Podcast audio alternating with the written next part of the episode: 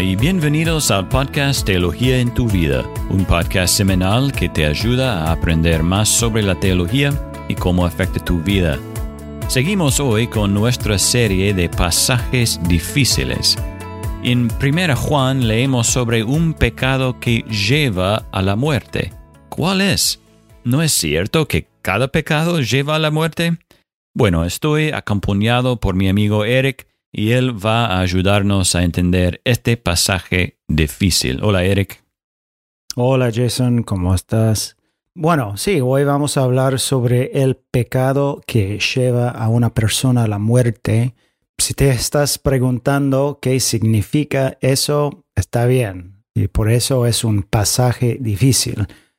Jason, recuerdo que cuando era adolescente estaba hablando sobre este pasaje con amigos, tratando de ver qué significaba. Y no sabía mucho en ese momento, bueno, tampoco hoy, pero bueno, bueno, primero quiero leer el pasaje y después podemos charlar un poco sobre qué significa. E encontramos el pasaje en 1 Juan, capítulo 5, versículos 16 a 17. Y si si tienen una Biblia cerca, sería bueno para abrirla. Bueno, quiero empezar primero con el versículo 13 y para dar un poco del contexto. Bueno, el pasaje dice, estas cosas les he escrito a ustedes que creen en el nombre del Hijo de Dios, para que sepan que tienen vida eterna. Esta es la confianza que tenemos delante de Él que si pedimos cualquier cosa conforme a su voluntad, Él nos oye. Y si sabemos que Él nos oye en cualquier cosa que pidamos, sabemos que tenemos las peticiones que le hemos hecho.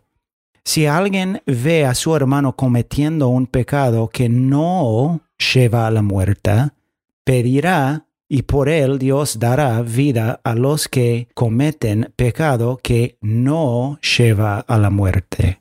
Y hay un pecado que lleva a la muerte. Y yo no digo que se deba pedir por ese. Toda injusticia es pecado, pero hay pecado que no lleva a la muerte. Jason, e, en general hay varias interpretaciones sobre el pasaje y para entender bien el pasaje necesitamos responder a tres preguntas y, o observaciones sobre ella, sobre el pasaje. Primero, la pregunta es ¿de quién está hablando Juan? ¿Quiénes son las personas que el pasaje identifica? Bueno, esa es la primera pregunta. Por ejemplo, el versículo 16 identifica a dos personas o grupos de personas. Dice, si alguien ve a su hermano, y e, entonces este hermano hace un pecado que no lleva a la persona a la muerte. Y más adelante habla sobre una persona que hace un pecado que lleva a la muerte.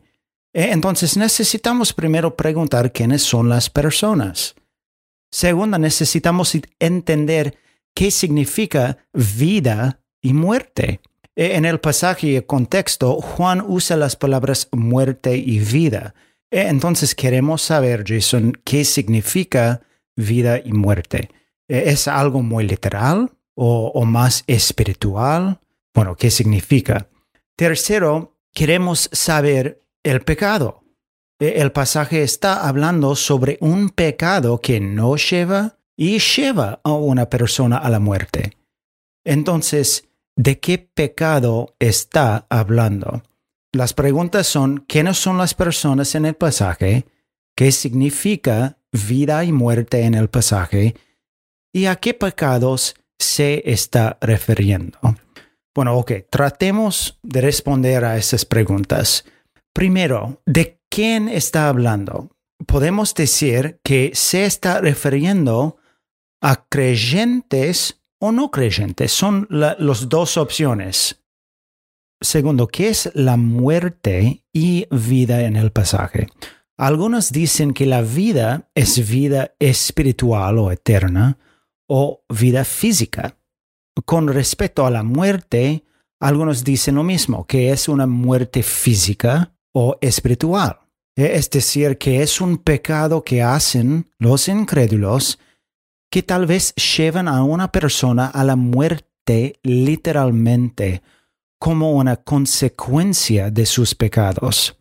Bueno, la tercera pregunta que necesitamos responder es cuál es el pecado que eh, se está refiriendo en, este pasaje. E, en cuanto al pecado que no lleva a una persona a la muerte, algunas personas piensan que es un pecado no intencional o es cualquier tipo de pecado que uno confiesa y sería perdonado por Dios. Por otro lado, ¿cuál es el pecado que lleva a una persona a la muerte? Bueno, algunos dicen que es un pecado imperdonable, por ejemplo, un pecado mortal, pecados específicos como el adulterio o, el asesinato o el pecado imperdonable, por ejemplo, la, la blasfemia de contra el espíritu. Bueno, por último, um, puede ser cualquier pecado que un incrédulo puede cometer, especialmente la apostasía. Es decir, la Biblia dice que todo pecado lleva a una persona a la muerte y si la persona no se arrepiente. Bueno, ¿tiene sentido, Jason? Sí, sí, sí. Bueno, así que vamos a resumirlo de esta manera. El punto de vista uno es que un creyente comete ambos pecados y el segundo creyente apostata. Pero este punto de vista está en contra de la enseñanza de la Biblia de la seguridad eterna del creyente. Claro, claro. Y el punto de vista número dos es que un incrédulo cometa ambos pecados, pero el pasaje identifica la primera persona como un hermano.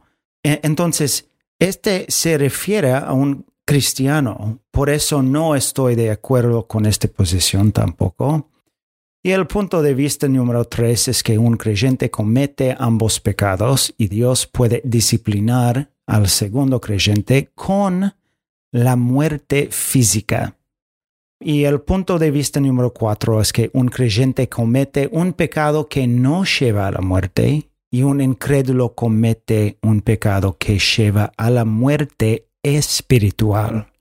Entonces, Jason, bueno, tal vez no entiendo bien el pasaje, pero yo creo, y yo estoy más de acuerdo con la cuarta opción. Pienso que un creyente puede hacer cualquier pecado y él es perdonado. Y, donde está hablando en, la primera parte del pasaje.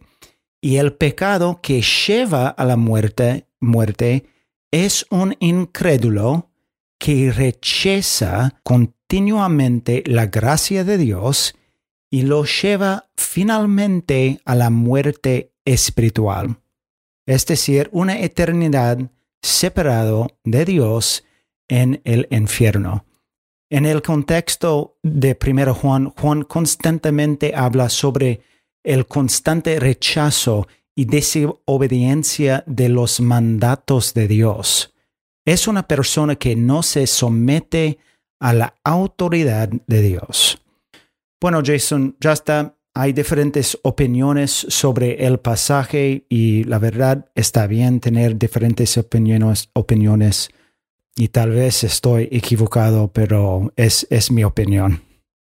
Bueno, Eric, eh, gracias por eh, ayudarnos a entender, eh, bueno, el contexto de este pasaje, ¿no? Que nos ayuda a interpretarlo mejor, correctamente.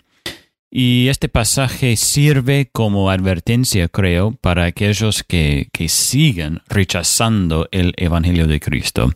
Y es un pecado que lleva a la muerte, pero hay esperanza si confías en Cristo, ¿no?